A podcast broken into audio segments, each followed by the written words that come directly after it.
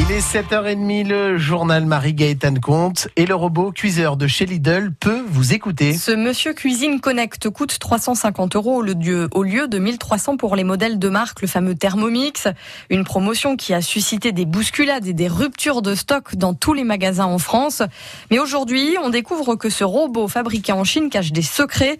Le site spécialisé Numérama l'a ausculté et a découvert de possibles failles de sécurité, Julien Baldalchino. L'alerte est venue de deux utilisateurs qui ont remarqué que l'écran tactile de ce robot cuiseur était en réalité une tablette connectée fonctionnant avec le système Android.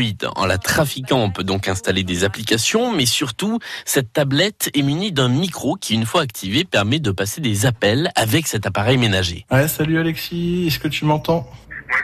Ok, bon bah du coup voilà, donc on peut passer euh, des euh, appels Discord avec le Monsieur Cuisine Connect et euh, son micro qui est intégré, on voit bien. Je te remercie.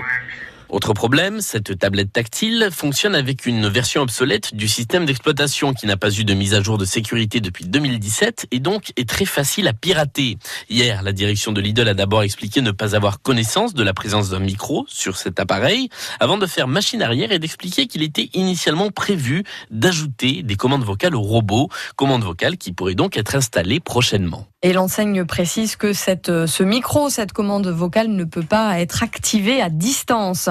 Une manifestation euh, ce matin chez La Roche Industrie de Méholt, près d'Albert. Des postes doivent être supprimés dans cette entreprise de l'aéronautique sous-traitante de Stelia. Un vol touristique va décoller cet après-midi d'Albert, direction la Sardaigne, pour un peu moins de 190 passagers. On en parle tout à l'heure à 8h10 sur France Bleu Picardie avec notre invité, Franck Beauvarlet.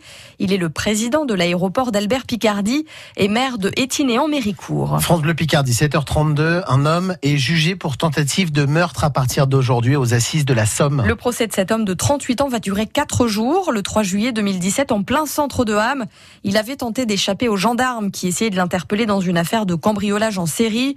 À bord d'un 4x4, il avait renversé et grièvement blessé l'un des militaires. 39 spectacles et pas moins de 80 représentations vont rythmer la vie du centre-ville d'Amiens ce week-end. Rendez-vous toujours très attendu du mois de juin. La 42e édition de la rue est à Amiens qui débute ce soir et se poursuit jusqu'à dimanche.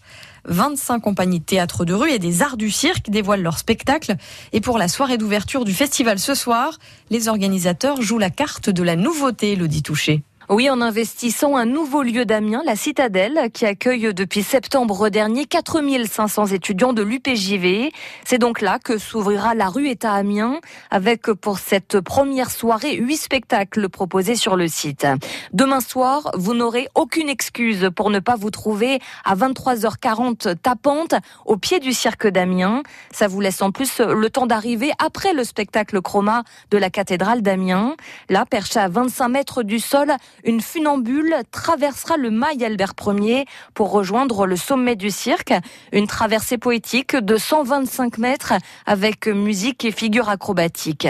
Cette 42e édition marque aussi le retour du théâtre de l'unité avec Parlement, leur spectacle créé il y a cinq ans avec les habitants du quartier Étouvie. Des lois écrites et défendues par ces amiénois.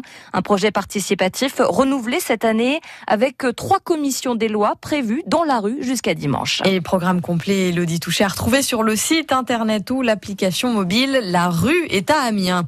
La victoire de la Chine face à l'Afrique du Sud a permis par ricochet à la France d'obtenir sa qualification pour les huitièmes de finale de la Coupe du Monde de football.